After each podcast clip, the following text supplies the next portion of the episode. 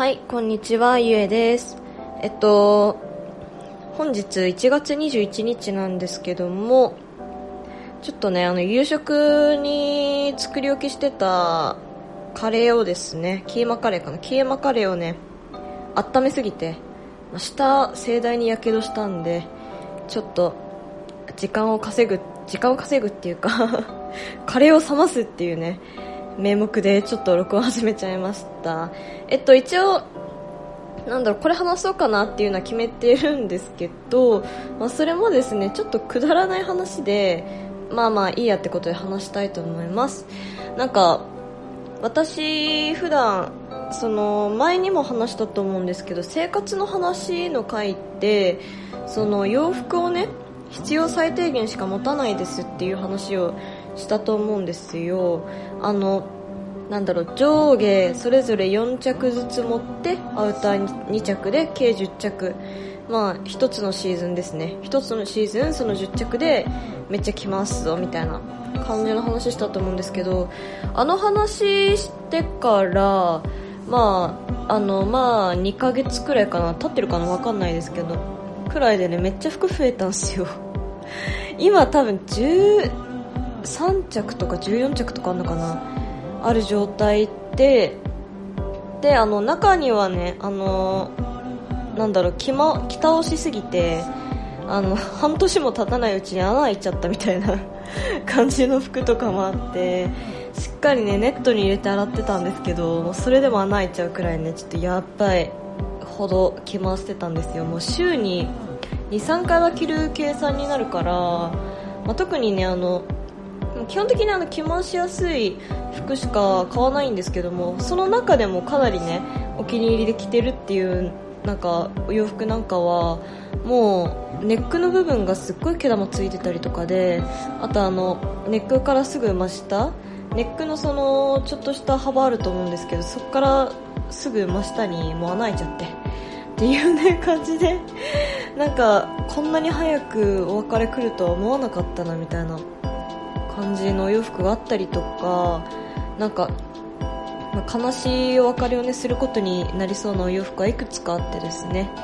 で、まあ、それでもちょっと服増えちゃったんですよ。でなんでだろうって考えたんですけど私あのなりたいイメージが2通りあってでそのイメージにあの自分をさせるために必要な服っていうのがなんか足りてない気がするっていう感じで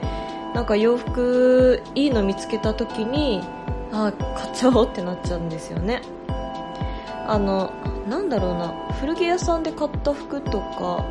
あとあなあそっかユニクロか。ユニクロで買った服2着とかですかね。うーんなかなか難しいな。一つのイメージにね絞れたらいいんですけど私やっぱ気分によってねあの女性の特権って可愛いにもね形容詞になれるって可愛いっていう形容詞にもねなれるっていうことだと思うんですよね。また確かに男性もなれると思うんですけどあの、まあ、ちょっとこの偏見を言ったらもしかしたらあの不快に思われる方もいるかもしれないんですけども、まあ、男性って基本的になんだろうかっこいいを目指して自分なりのかっこいいを目指して服をその選ぶと思うんですけども女性ってかっこいいにもなれるし可愛いにもねなれると思うのでそのかっこいい可愛い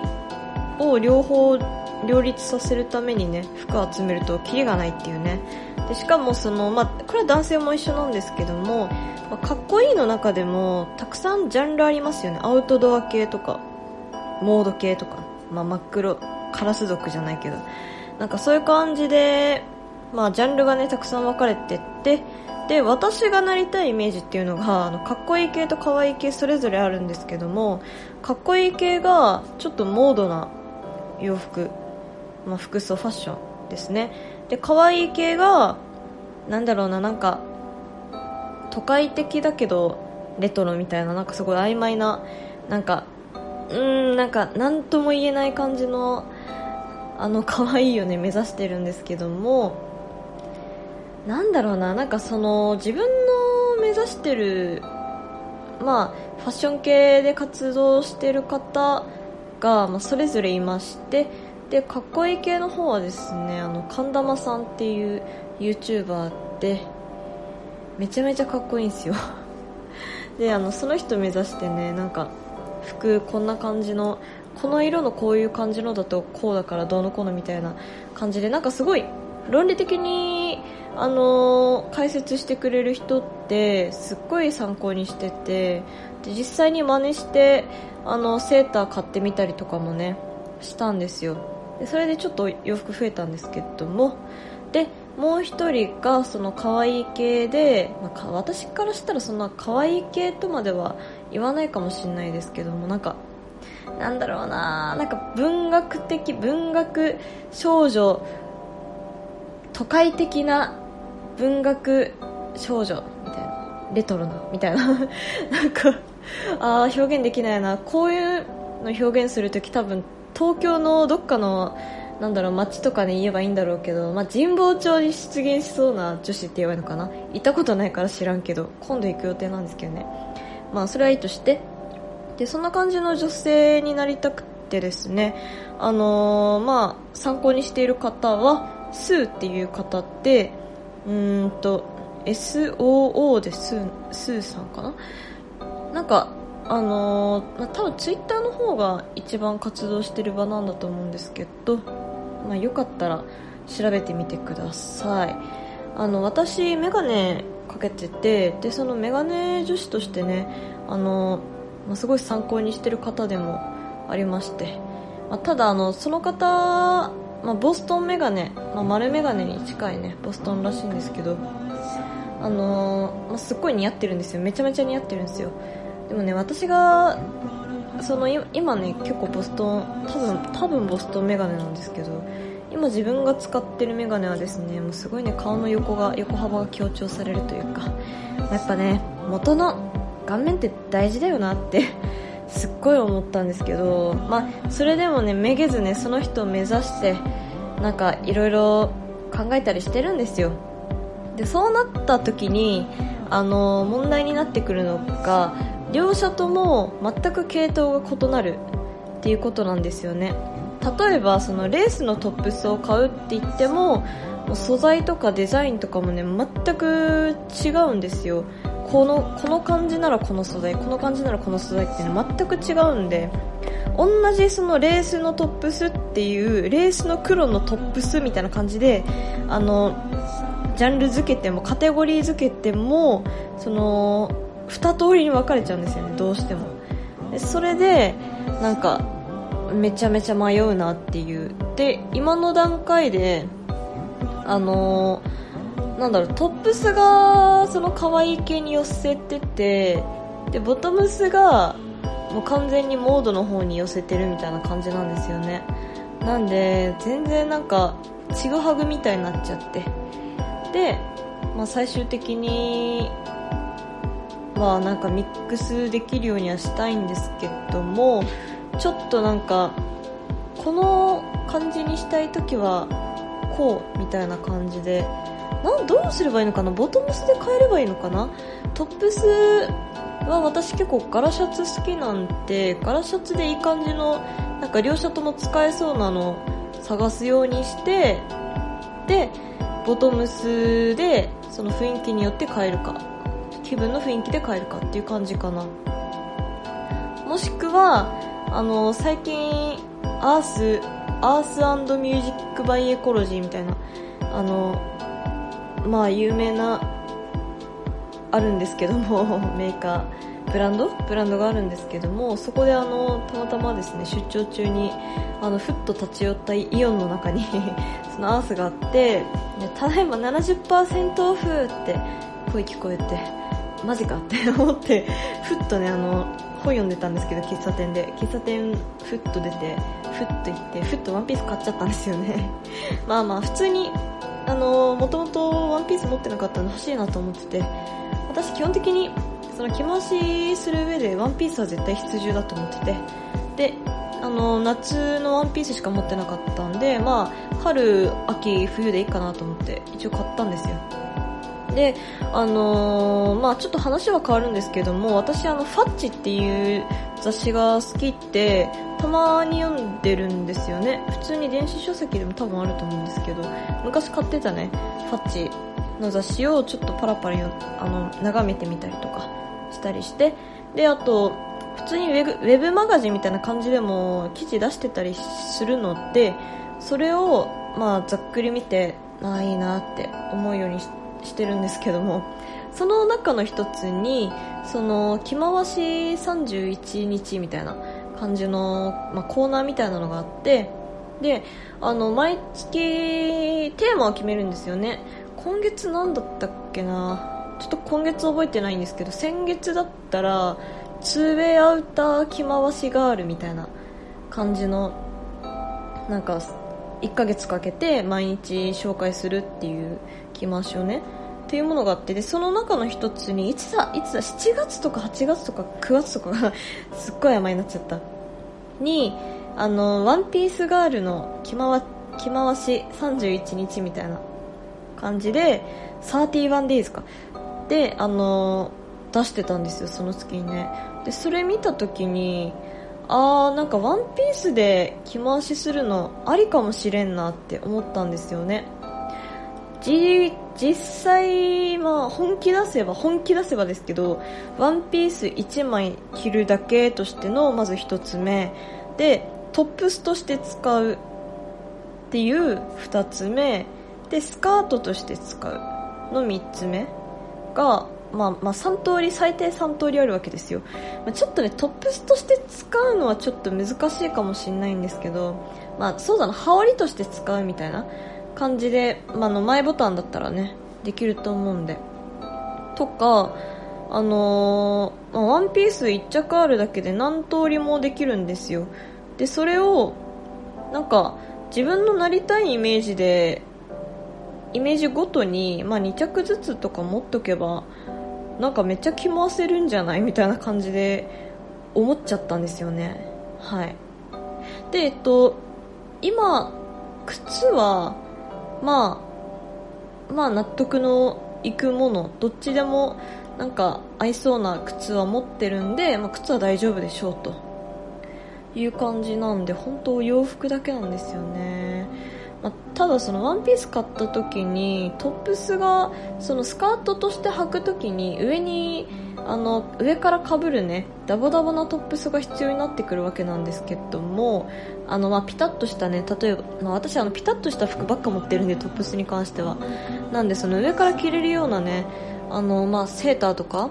持ってないんでその辺ちょっと難点だなっていう点ではちょっとあれなんですけどただなりたいイメージによってはその1着それぞれ1着なりたいイメージのワンピース持ってればそのワンピース使うだけであのそのイメージに近づ近づけるっていう利点があるのってもう持っといていいんじゃないかなみたいな感じで今ねもすっごい悶々としてるんですよね。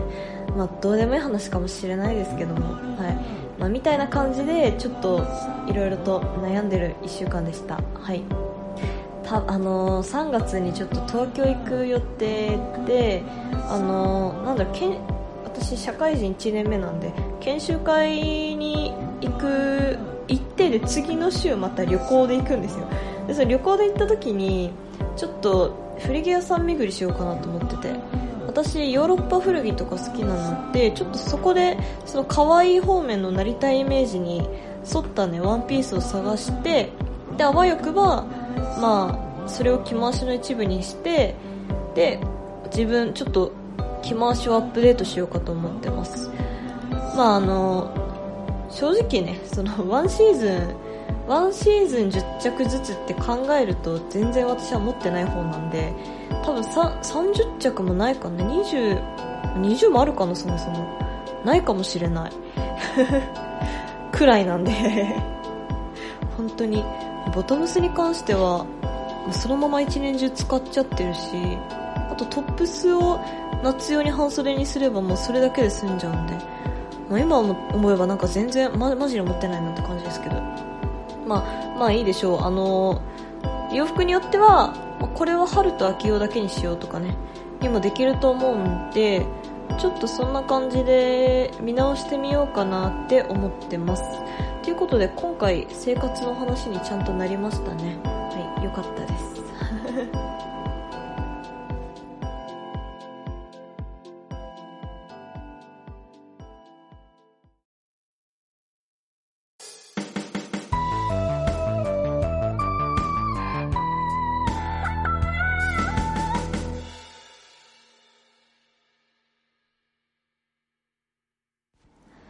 今週の映画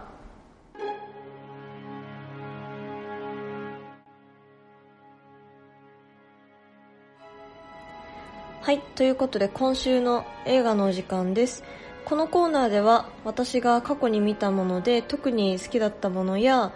なんかその時気分で見たものをまあ月ごとテーマ別に話していきたいなと思ってます。で、テーマが尽きたら、まあ本当に適当になんか毎週選んでみるっていう感じにしていきたいなと思ってます。それで今月はですね、今月はですね、ちょっと待って。ダメだ。あのー、早速グダグダになっちゃった。今月のテーマはですね、ギレルモ・デルトロさんです。えっと、2月28日公開のスキアリーストーリーズ怖い本、かっこ、スキアリーストーリーズ to tell in the dark っていうね、現代なんですけども、その映画の脚本を務めているということで、まあ、ギレルモ・デルトロさんを今月はテーマにしていきたいと思います。フィルマークスっていう私がよく使っている映画のレビューのアプリなんですけども、その方では、まあ、デルトロワールド全開でしたよっていうことで、まあ、ほぼほぼね、ギレルモ・デルトロさんの映画と言ってもいいんじゃないでしょうかっていう感じで、まだ見てないのにね、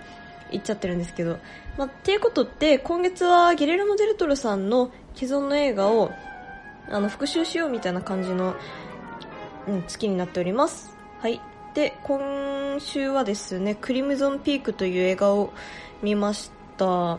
簡単に概要を説明しますと、2015年公開。まあ、日本では2016年だったんですが、アメリカで制作された映画になります。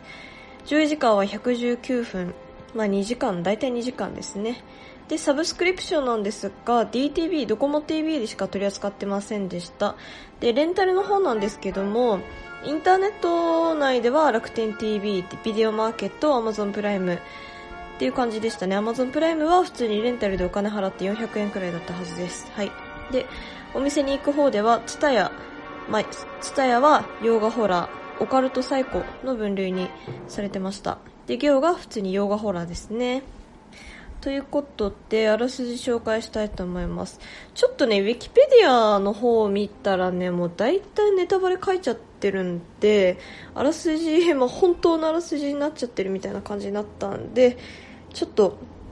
今後はフィルマークスっていう私がよく使ってるその映画のレビューサイト、まあ、レビューアプリの方で、まあ、あればフィルマークスからあらすじを拝借して、なければちょっとウィキペディアの方で抜粋してっていう感じにしようと思います。ということで今回はフィルマークスにあった、ちょっとね、パソコンのカンペが、カンペ、カンペっていう名のパソコンがめっちゃなんか警告鳴らしてるけどそこまで大したことないんだよな。まあいいや。えっと、今回はですね、フィルマークスさんに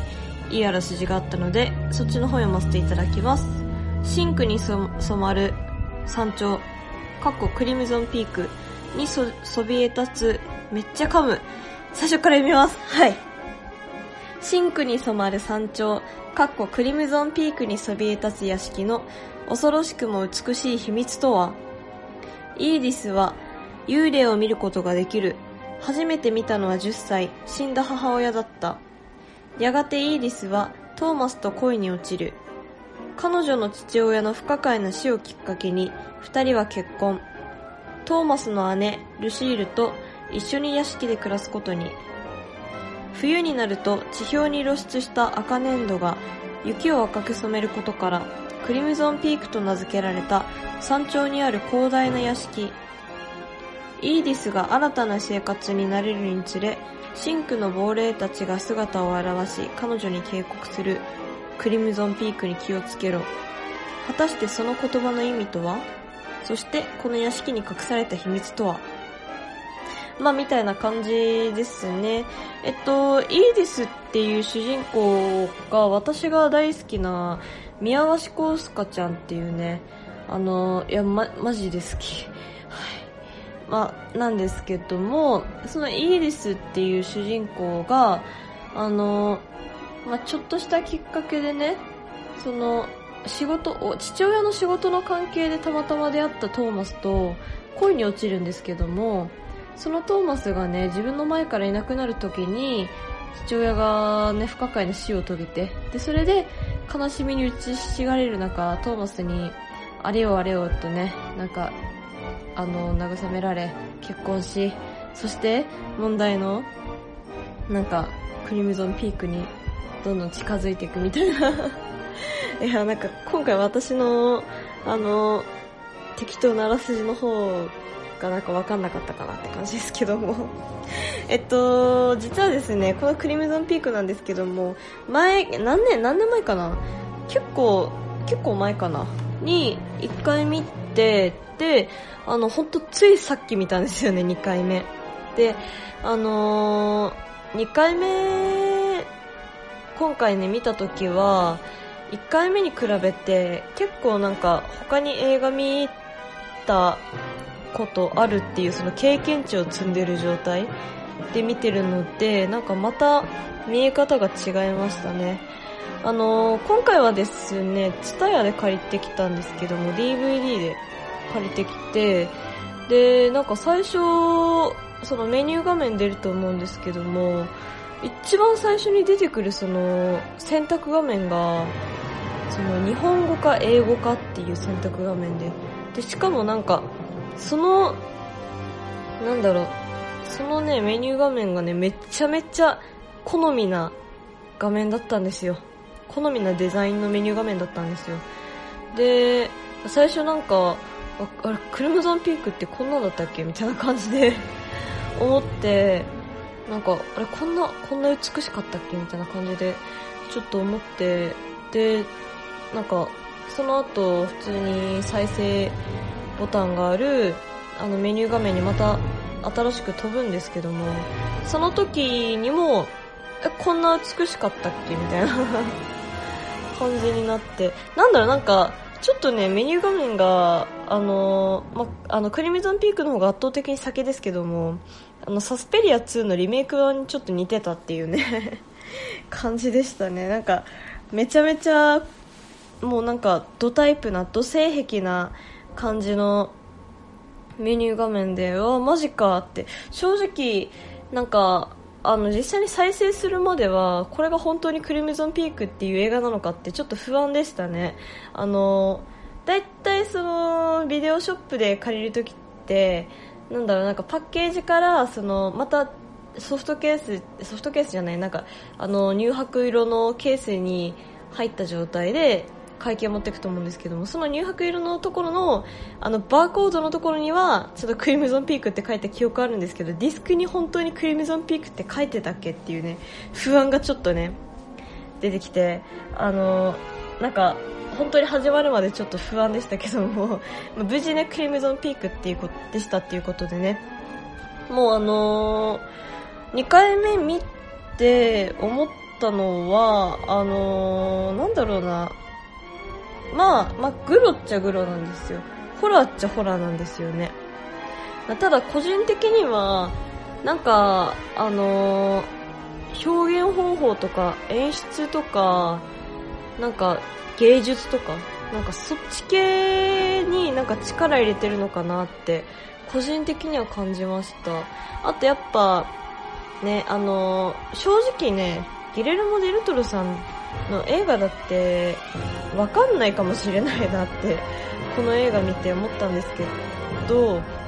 あのあなんだろうなんかその1回目見た後のそのストーリーを覚えてたんですけどそのストーリーがねなんかこれ本当にギレルモ・デルトロさんの映画なのかなってちょっと不安に思う感じのね映画ではあるんですけども、まあ、実際に見てみるとあのお化けのあその主人公のイーディスちゃんって、まあ、あの普通にあらすじとかにもあるんで言っちゃいますけどあの幽霊が見えるんですよ。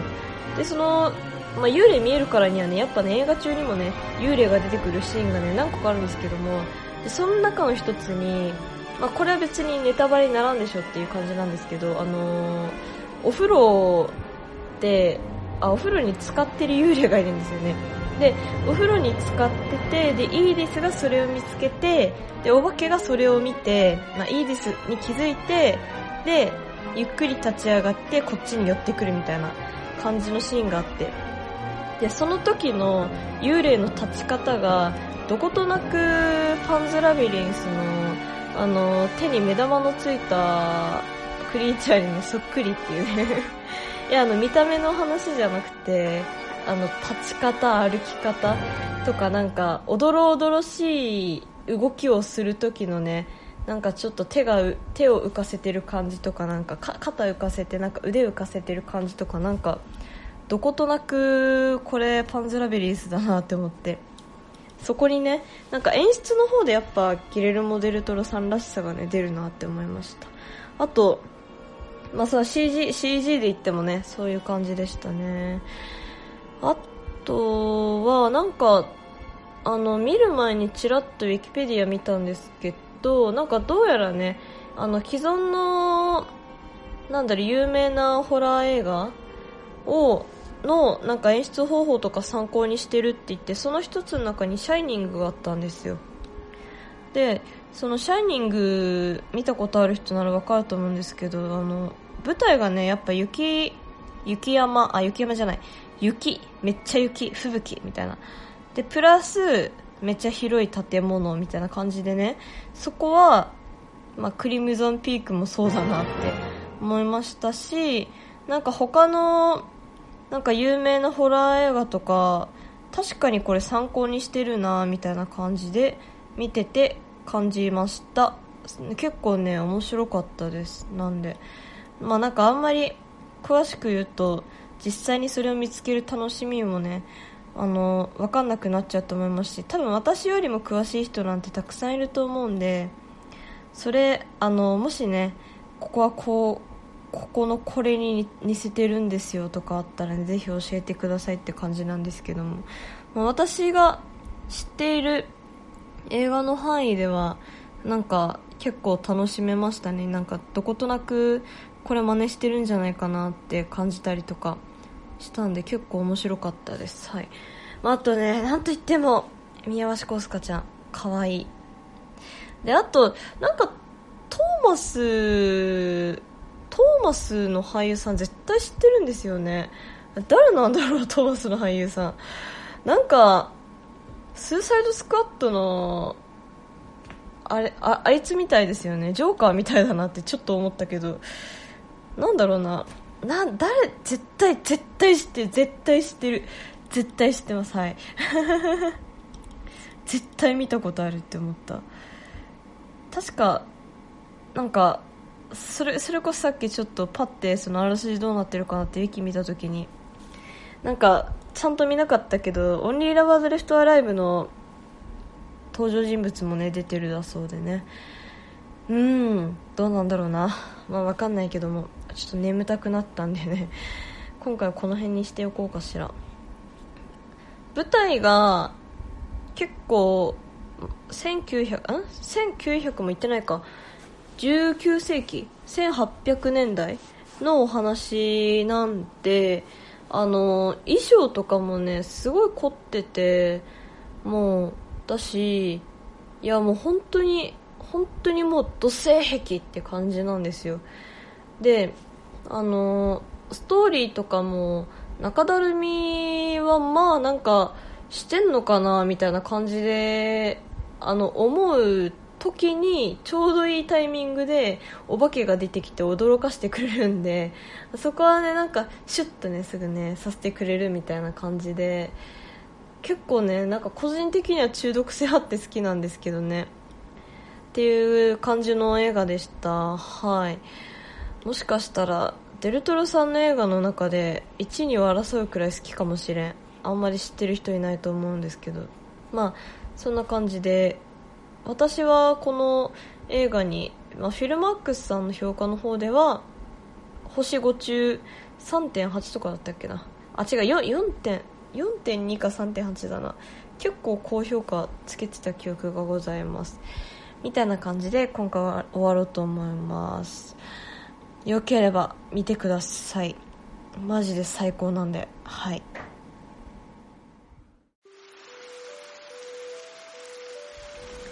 雨が降っておりますね。毎週木曜日このコーナーでは何かについて考える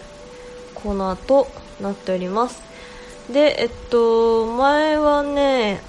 ちゃんとした言葉をね形容詞とかまあ、探してなかったけど、まあ、ある程度テーマ決めてやってたんですけども今週もね何も思いつかないということってちょっと今回は抽象的な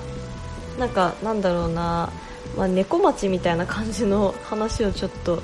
してそれについて考えようと思います。この間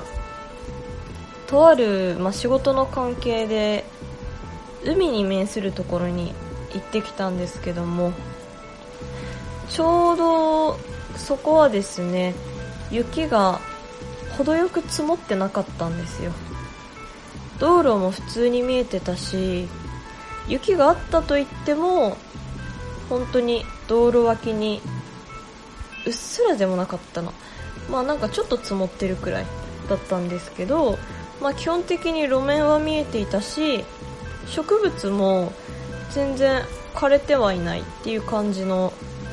ななんとも言えない不思議なところだったんですけどもあのいつだったっけな？何時頃だったっけな？まだ空が暗い時間。まああのちょっと車をね走らせていたんですけども。道路をひたすら走らせていたんですけども。辺りが真っ暗で本当にあの歩道橋も歩道橋？歩道橋ってなんだ？橋だなそれ。違うな。あの街灯か。街灯？まあ明かりがねない道路を走っていたんですよ。それであのある明かりといったら車のライトだけフロントライトだけ。でそのフロントライトを頼りに走っていくっていう感じだったんですけどもそのフロントライトに反射して普通の雪とは違うキラキラしたね反射が見えたんですよね。で私がその走っていた時間っていうのが本当に暗くてでたとえ海に面していてもあのなんだろうな本当に海って照らされてない限りね本当に真っ暗だと思うんですけども夜なんかは。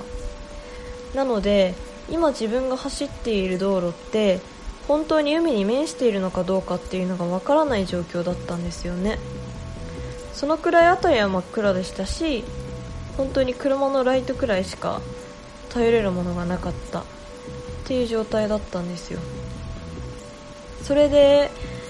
あのー、普通に走らせていたんですけどもふと道路脇の方を見るとどうやら雪以外にも植物なんかもなぜかキラキラしている。って感じたんですよね。普段雪ってあのー、なんだろう。実は明るかったりするんですよ。なんで雪積もってた方が案外外って明るく感じたりするんですよね。まあもともと色が白っていうのもあるかもしれないんですけども。なんだろう。見方によってはそのあまりにも寒いと雪ってさらに凍ってで何かしらの反射でキラキラして見えるっていうことがあるからちょっと明るく感じるんじゃないのかなって私は勝手に考察しているんですけども。またそれがおそらく原因ではないキラキラが植物だったり道路脇のななんて言えばいいんだろう。あのー、なんて言えばいい？柵？柵とかからね。なんかキラキラしてるものが見て取れたんですよ。であまりにも綺麗だったものなので今回こうやって話させていただいてるんですけどもさて何なんでしょうっていうねところなんですよね。普段私がいる地域はどうなんだろうなって思ったんですけどそもそも明かりあななて言うんだろう。照らされていないところがない状態。車のライトみたいに強い光で照らさないとみたいな感じのところがそこまでなかったりしてですし大体なんだろうな。その街灯がないようなところって言っても大体そのあれですね住宅街とかが多いんでそんなに植物とかが生えてなかったりするんですよ。なので仮にもしこっちの私が住んでる地域がキラキラしてたとしても気づかないんですけどもただ海に面した町でそうやってキラキラしたものが見えるっていう現象は本当に初めてで。まあそもそも海に面したとこ行かないんですけどね普段ね。はい。っていう感じで。でそのキラキラした原因は何なんだろうって思って今回、まあ、さっきも話したのこれなんかデジャブなんですけどこうやって話してるんですけどもなんかねあのー、そういうのって調べる前に考えて夢膨らませたいじゃないですか。なんならねなんか本当はめっちゃ汚いもんだったって感じてもなんか自分の中では綺麗なもので綺麗なものでいてほしいものじゃないですか。例えば雨とかもね私すごい実はね好きなんですけども当たるの嫌いだけどあの床に溜まったあの下に溜まったあの雨で足濡れるのはすごい嫌いなんですけど別に空から降ってくる雨は普通に好きなんですよね、まあ、だからこうやって降らせてるんですけども。それで雨の成分って実際には汚いけどでもどこか綺麗なところもある気がするって、まあ、見た目の見た目的な見た目的な音的な五感で感じる綺麗さって多分あると思うんですよ。実際の成分じゃなくて。でちょっと私はそういうところをね大切にしていきたいなと思って。今回一旦夢膨らませるために自分でちょっと考察しようかなと思ってて。で、まあ、私の考察なんですけども普段私がいる地域って、まあ、実家も含めてめちゃめちゃ内地なんで海に近いって言ったらもうね塩なんですよ。だから多分ですけど塩がそうやって植物やなんかそういうガードレール的なところについてでそうやって乾いた海水海水が乾いたえ？なんだろうな塩が飛んでくるってあるのかなでも。でも何かしらの塩の要素がついてで乾いて凍ってめっちゃキラキラして見えるみたいな感じだと思いたいですね私は。あの今回ねこの何かを考えるではですねあのマジレスはいらないと思ってるんであのネットで調べてこういうことらしいよっていうね答えはなるべくこれについては知りたくないですね。綺麗なものは綺麗なままでいてほしいっていう感じです。ちなみになんですけども実際にそうやってああ綺麗だなと思って走らせてた時刻って本当に暗かったんであの私がその時見えてたのって左手に植物なんかがキラキラして見えてて右手はマジで真っ暗だったんですよ。で帰り道は、まあ、ある程度明るかったんでふとその自分がね通ってそうやって感じたところを見てみるとその行きの時に右手がその暗かったって感じていたの実はねちゃんとした海だったんですよね。ということで、まあ、海には面してましたっていうね。お話なんですけども。いやーなんでねなんかそうやって海からの成分によって程よくねなんか塩加減がついて。でなんだろうね多分塩ってあんまりあの雪積もらせない感じの感じだと思うんですよ。雪がなんか溶けるじゃないですけど。まあ、あのなめくじに塩をかけたら溶けるみたい見たことないけどみたいな感じでなんか水分が抜けんのかな？わかんないけどでも確かに植物その道路脇には雪が溜まっていたのに植物には雪要素一つもなかったっていう点で考えても、まあ、塩でそうやって溶けてでさらにその塩の結晶からね反射してすごいキラキラして見えてたみたいな感じに思いたいな。本当思いたい。っていう感じだもうねもう9連勤やっと終わったんですっごい眠たい。もう今もうあの目目閉じて喋ってるんで本当にうつらうつら喋ってるっていう感じなんですけども。まあでもこうやってなんか幻想的にちょっと夢見るようなねこと話す時にはこのくらいがちょうどいいんじゃないかなってちょっと思いますね。まあ夢はでっかく根は深くじゃないけどまあそんな感じでした。はい。今週はいかがでしたでしょうか。ちょっとあのー、今回全体的に声低いかもしれないんですけど若干あのー、声枯れてるんですよね。でまあ、あの部屋がねエアコンめっちゃつけてるから暖房めっちゃつけてるから乾燥してるっていうのもありますし単純に私がちょっと風邪気味っていうのもねあるので、まあ、ベイプでも吸って喉潤わせてまあいい感じに寝たいと思います。はい。ということで何かございましたら